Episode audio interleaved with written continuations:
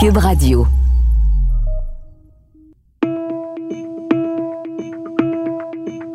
Épilogue.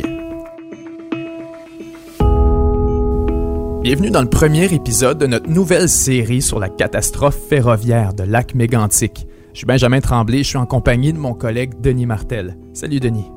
Salut Ben. Épilogue, c'est un podcast qu'on a pensé à la manière d'un épilogue.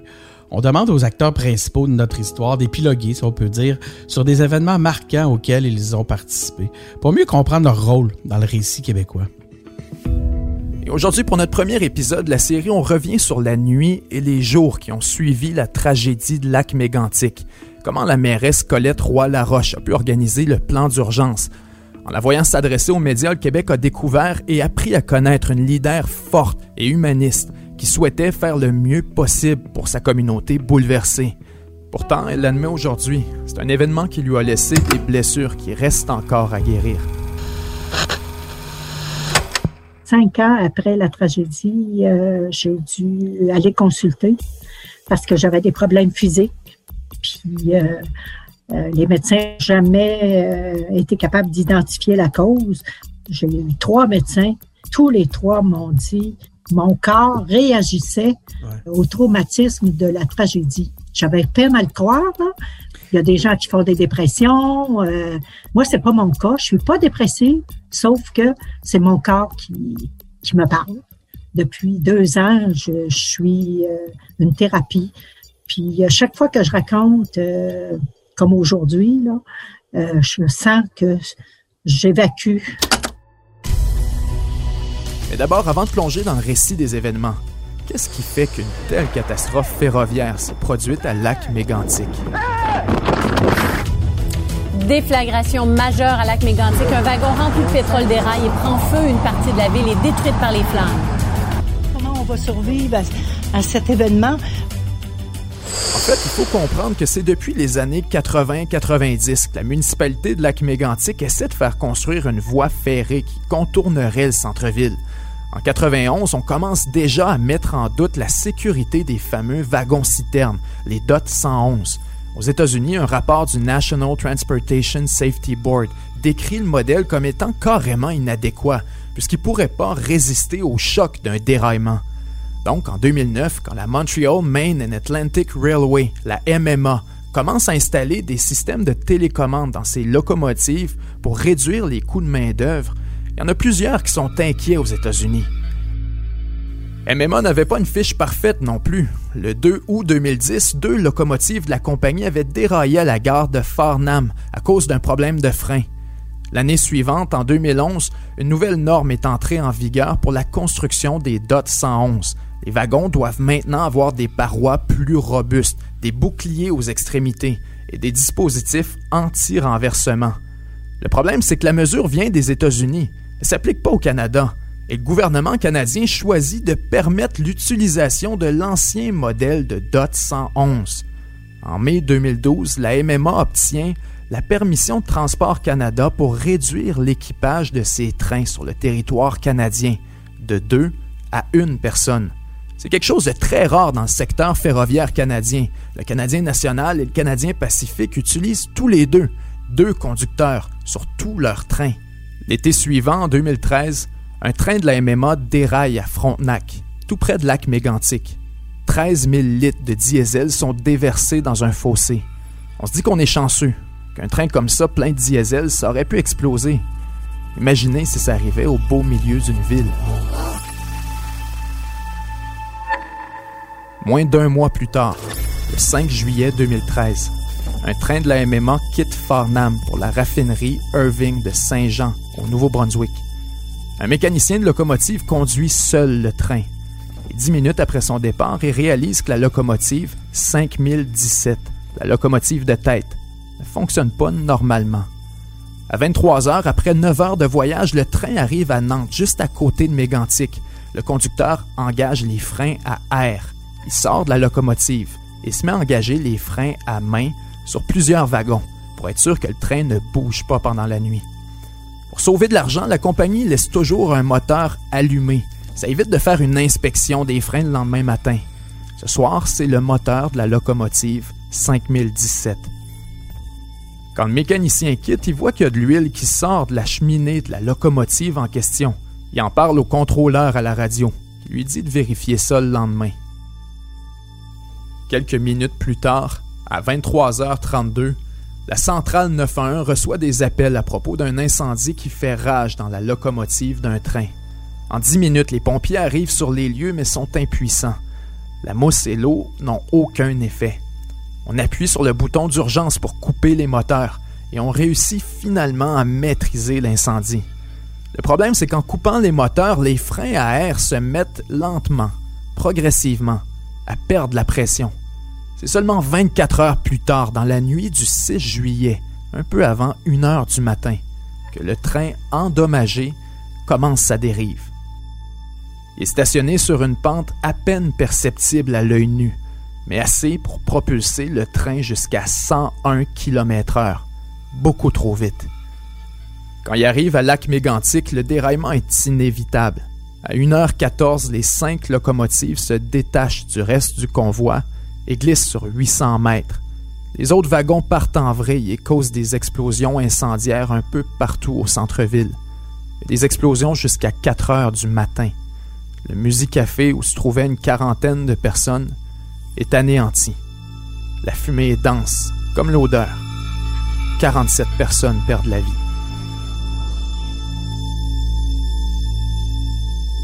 Aujourd'hui, c'est avec beaucoup de reconnaissance que l'on vous présente le témoignage de Colette Roy-Laroche sur les événements de 2013. Elle a accepté de revenir avec nous sur la nuit du 5 au 6 juillet. Alors, c'est arrivé durant la nuit, euh, vers 1h, 1h10, 1h15 du matin environ. Évidemment, j'étais à la maison. Euh, j'étais couchée, je dormais bien. je dormais bien après, après euh, une très belle journée euh, ensoleillée et chaude du mois de juillet. Et euh, le téléphone a sonné.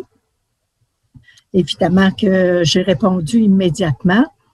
Puis c'était l'un de mes conseillers municipaux qui était aussi ambulancier et qui travaillait cette nuit-là. Il me dit, Madame Laroche, le centre-ville est en feu, le train a déraillé. Euh, je lui ai posé quelques questions, mais euh, il était tellement en panique que euh, j'ai senti que c'était c'était grave. Alors, c'est son propre sentiment de panique qui était votre meilleur indicateur pour comprendre l'ampleur de l'incident. Oui, oui. Alors, je me suis levée rapidement. J'ai dit à mon mari, lève-toi, le centre-ville est en feu, il faut aller voir.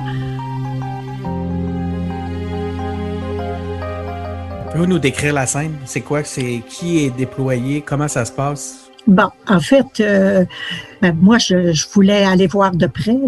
Je vous dirais qu'en descendant vers le centre-ville à pied avec mon mari, une des scènes qui, euh, qui m'a marqué et qui me marquera toujours, c'était d'entendre les gens euh, sur la rue pleurer, crier. il y avait des enfants les sentiments que je vivais, je les vivais comme les citoyens, comme mes concitoyens.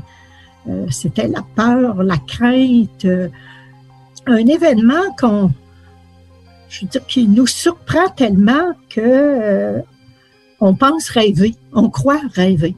Non seulement les explosions, non seulement les champignons de fumée, non seulement un ciel rouge, mais des sirènes. Les camions incendies entraient de partout à grande vitesse. Et là, j'ai dit à mon mari, euh, il faut que je... C'est moi la mairesse. Je veux dire, euh, on a un plan d'urgence, euh, il faut mettre notre plan d'urgence en branle.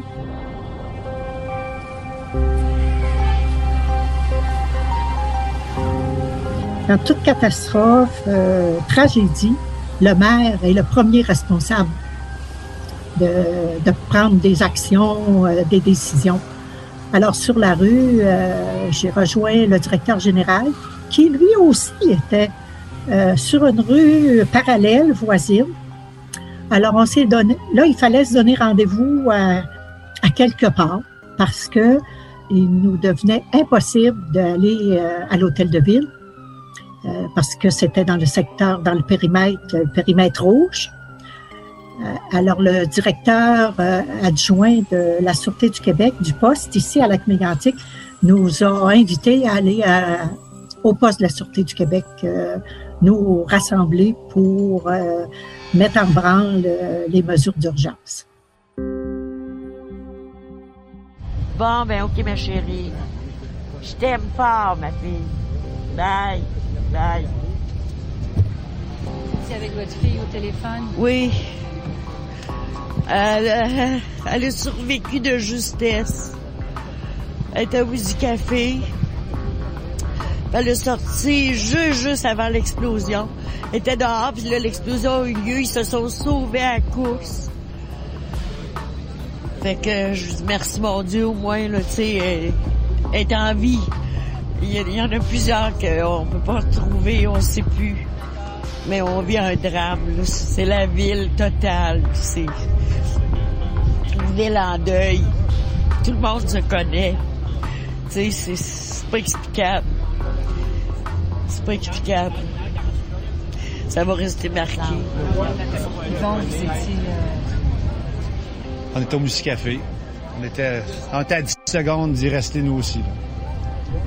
On a, euh, on a quitté le, bar, qui est, qui, est, le bar un de mes copains, resto bistrot. Puis euh, nous, on a décidé de quitter. Puis euh, en quittant, on a traversé la rue. J'étais avec Nathalie, puis là, on marchait vers les condos, puis ça allait au condo, puis on était peut-être à 15 pieds de la voie ferrée. 15-20 pieds de la voie ferrée, puis on a vu le train arriver à toute allure.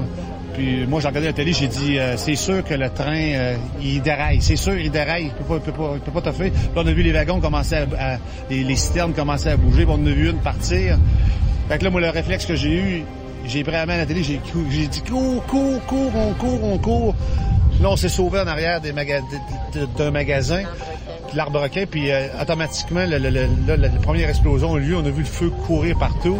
Le feu tombait à chaque bord de nous parce que c'était des galettes de, pétrole qui, qui allaient partout sur les toits, partout, ça courait.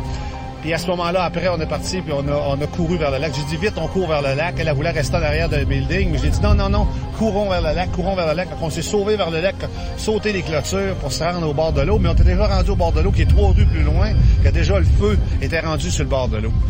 Puis après ça, on est parti. J'ai dit, vite, courons vers le condo. On est monté vers le haut de la ville, dans le fond, en courant sur le bord de l'eau, en traversant les terrains pour se rendre. Puis là, là moi, j'ai dit, vite, on va prendre la voiture pour se sauver. Puis là, elle, elle a eu comme réflexe, non, non, non, non, on va prendre le bateau. Fait que là, j'ai dit, c'est bon, on va chercher les clés du bateau, pris le bateau, puis on s'est en allé au large avec le bateau. Puis là, on est resté là, puis on a entendu que ça se passe, là, tu sais. On a entendu que ça se passe.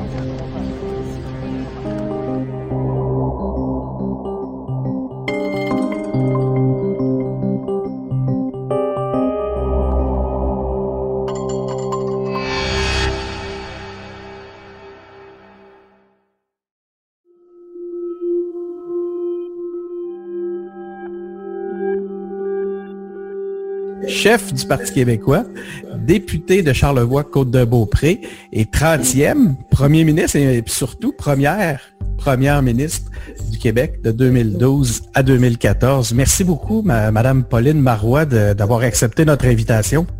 Ça me fait plaisir, euh, Monsieur Martel, de partager avec vous mes, mes réflexions, mes souvenirs aussi, mes souvenirs évidemment au départ, d'emblée, comment s'était passé cette semaine-là? Vous étiez dans quel type de dossier? C'était quoi votre quotidien à ce moment-là? Euh, je me souviens pas vraiment euh, de ce qui a précédé cet événement-là et cette fin de semaine-là. Mais ce dont je me souviens, c'est que je n'étais pas à Québec. J'étais chez moi, à Montréal. Ce matin-là, euh, je m'en souviens très, très bien parce que je flambe rarement dans le lit le matin en fait, pour ne pas dire jamais. Mais samedi, je fais grand congé d'exercice. Et vers 6 heures, 5h30, 6 heures, j'ouvre la, télé, puis je regarde un petit peu les actualités. Ça me met un peu dedans pour la journée parce qu'une une première ministre ne peut jamais euh, rester trop loin de ce qui se passe sur la scène publique. Et honnêtement, j'ai eu euh, le, le, choc de ma vie quand j'ai vu les explosions et, du feu euh, à la télé et où on nous expliquait qu'il y avait eu euh, un accident majeur à, lac Mégantic. Mais à ce moment-là, on n'indiquait pas qu'il y avait des blessés ou des morts. Et donc, ça pouvait sembler être un accident de train malheureux euh, qui, évidemment, concernait des wagons, mais où il n'y avait pas de personnes de concernées.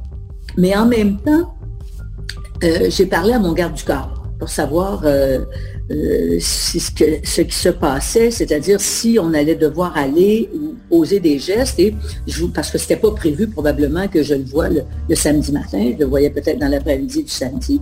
Alors, je voulais prévenir un peu les coups.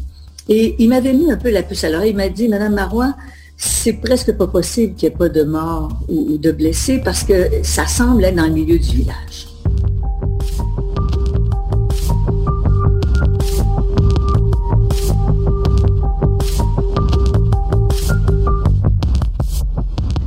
En quelques minutes, j'ai communiqué avec, euh, en fait, c'est avec le ministre de la Sécurité publique, mais le ministre de la Sécurité publique, c'est les vacances. Stéphane Bergeron. Stéphane Bergeron avait quitté. Et moi, j'ai jamais eu de, comme je connaissais bien mon, monde, je connaissais bien le personnel des cabinets, parce que c'était des gens avec qui j'avais travaillé dans le passé. Sandra Boucher, pour ne pas la nommer, c'était sa directrice de cabinet.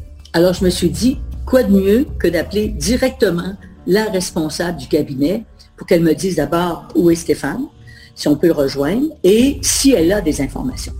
Et là, ça a déboulé à un rythme infernal, euh, et tout s'est euh, ordonné très, très, très rapidement. Il n'y a pas eu, je dirais, d'hésitation d'aucune façon, ni dans la machine administrative, ni dans l'appareil politique. Ben, j'étais curieux. Est-ce que vous avez réussi à parler à M. Bergeron à ce moment-là?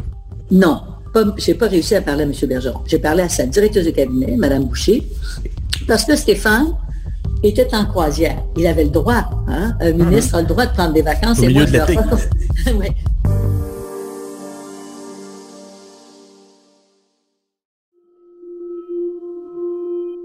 Stéphane Bergeron, qui était ministre de la Sécurité publique. Ben, à l'époque, euh, j'étais en vacances. Euh, j'étais en Europe. J'étais sur une croisière euh, à bord d'un navire de croisière qui faisait escale à Rostock dans le nord de l'Allemagne. Et il faut dire qu'on est quelques heures en avance sur le Québec. Et pendant le voyage, je me suis connecté sur Twitter et euh, j'ai vu à un moment donné un, gazouillis qui disait euh, incendie majeur à lac mégantic. Euh, c'était manifestement les toutes premières nouvelles qui sortaient au sujet de l'incendie. Évidemment, des incendies majeurs, il y en a fréquemment au Québec. Alors, à quel point était-ce plus important, plus dramatique que d'autres incendies majeurs? Alors, pour m'en assurer, j'ai communiqué avec euh, ma directrice de cabinet. Puis là, il faut se souvenir, on est en pleine nuit au Québec. Et euh, qui me répond dans les minutes suivantes euh, T'inquiète, on gère. OK. J'imagine qu'elle en savait pas beaucoup davantage. C'est ça, à ce moment-là. Pas vraiment davantage que voilà, exactement. On connaissait pas l'ampleur. Et là, moi, je fais mon tour à Berlin et puis, euh, mais j'ai toujours ça dans l'occiput arrière. Et lorsque la fin de la journée arrive, je suis retourné sur Twitter. Et là, à un moment donné, j'ai vu un gazouillis de la Sûreté du Québec qui disait euh, évaluation sommaire des, euh, des pertes de vies humaines autour de 60. Et, et là, j'ai communiqué avec ma directrice de cabinet. J'ai dit, je reviens.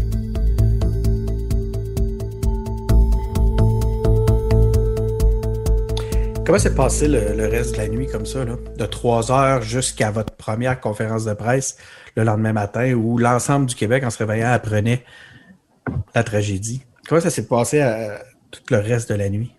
Avec euh, la directrice de la sécurité civile, euh, je, vous dirais qu'on s'est affairé à ce que euh, tous les besoins urgents là, soit répondu. Alors, jusqu'à la conférence de presse, en fait, euh, j'ai vécu euh, une expérience euh, où, en même temps, c'est très difficile, c'est très lourd, mais en même temps, on a une adrénaline là, qu'on peut pas mesurer.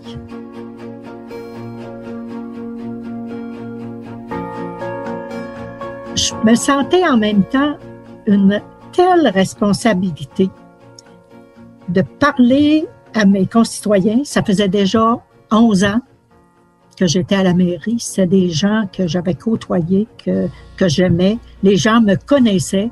Je n'étais pas une parfaite inconnue. Là. Euh, alors, il fallait que je trouve le bon ton, les bons mots, où on en est, qu'est-ce qu'on sait, puis tout ce qu'on ne sait pas.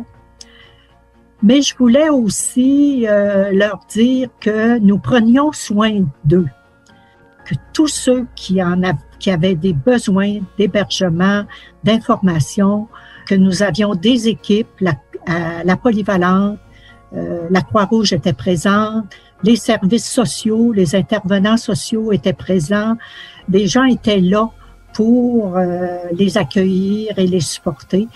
En m'appuyant sur ma responsabilité, j'ai trouvé le courage de, de, me présenter devant la caméra et je me, je me pensais solide. Et puis quand j'ai commencé euh, à m'adresser euh, aux citoyens, euh, je vous dirais que l'émotion a monté, euh, une boule, une boule dans la gorge. Et là, euh, je, je ne trouvais plus les mots. J'ai toujours été une personne d'équipe. Euh, dans toutes les fonctions euh, que j'ai occupées. Donc, je me suis pas présentée là toute seule. Euh, la directrice régionale de la sécurité civile était présente. Le préfet de la MRC, Maurice Bernier, était présent. Le directeur du service incendie était présent. Il y avait le directeur de la Sûreté du Québec de la région de l'Estrie qui était présent. Alors, ces gens-là étaient derrière moi. Puis, quand Maurice Bernier, qui est un ami aussi euh, maintenant, a senti que je commençais à perdre mes moyens, il a mis ses deux mains sur mes épaules. J'ai senti comme un courant d'énergie, une force. J'ai repris pied. Euh, je dois vous dire que nous avons mis tout en, nous avons déployé toutes les ressources pour assurer que nous puissions euh, supporter nos citoyens qui, qui ont été évacués. Et là, j'ai lâché une expression, qu'est-ce qui nous est arrivé, qu'est-ce qui s'est passé, et j'ai pu enchaîner. Qu'est-ce qui s'est passé? Qu'est-ce qui s'est passé? En fait, euh, on ne s'attardait pas à trouver des réponses. Non, mais on, mais on se posait les questions. Ah mais notre priorité, c'était pas de trouver des réponses, mais la question se posait. Euh, nous nous posons des questions. Euh, comment comment on va survivre à, cet événement? Là, je comprends que l'ampleur de l'événement n'a pas été saisie immédiatement. Il y a eu un, vous l'avez appris tranquillement. Oui. C'est à quel moment ça vous a frappé? L'importance et la gravité de la tragédie? Je dirais peut-être autour de 9h30, 10h le matin, euh, où là, on m'a on fait rapport et on m'a dit, là, c'est très sérieux, c'est très grave. Il y a des morts, on ne peut pas évaluer combien à ce moment-ci. Euh, il y a des dégâts matériels majeurs. On a dû évacuer euh, le, centre-ville. Et cependant, on m'a informé que les autorités municipales donc, la mairesse, dans ce cas-là, Mme Roy-Laroche, Colette Roy-Laroche, était euh, évidemment en, avait pris les choses en charge et assumait ses responsabilités. Et immédiatement, ça a été, je veux parler à la mairesse. Et j'ai dit aux gens qui étaient euh, évidemment en responsabilité, j'ai dit là, on s'entend. D'abord, je veux aller. Je veux aller, je veux voir je veux, je veux euh, signifier aux autorités. Je connaissais pas, moi, Mme Roy-Laroche. En fait, probablement, j'avais déjà rencontré dans une autre vie parce que pendant que j'étais ministre de l'Éducation, elle était, elle, dans une commission scolaire. Elle avait été directrice d'école, etc. Je lui ai parlé. Je lui ai dit qu'on serait à son service. Je vais demander à, mon personnel de dire, là, vous me préparez, évidemment, c'est un vol en hélicoptère, c'est très loin, le lac Mégantic de Montréal, avec des routes qui sont assez euh, sinueuses. Alors, on va aller avec la Sûreté du Québec, euh, se rendre là-bas. Vous allez déterminer avec la mairesse quel est le moment le plus propice. Puis je veux pas de flafla, puis je veux pas de euh, Madame la Première ministre, puis dates. l'essentiel, point. Je veux voir la mairesse, je veux voir le site et je veux rencontrer euh, ceux et celles qui, euh, au sein de mon gouvernement, qui peuvent être là. Et, moi, je vais leur dire, là, vous êtes au service de Mme Roy-Laroche. Hmm. Euh, et, écoutez-la, puis si vous pensez qu'il y a des décisions que vous n'êtes pas capable de prendre, vous m'appelez, vous me, on, se, on se coordonne, et puis je vous donnerai les autorisations.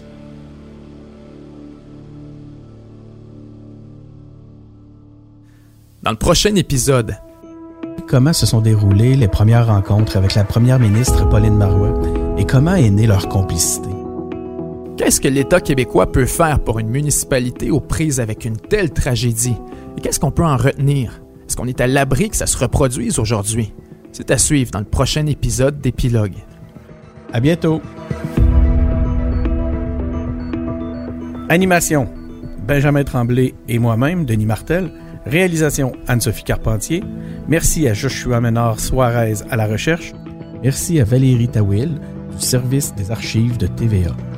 Une production Cube Radio.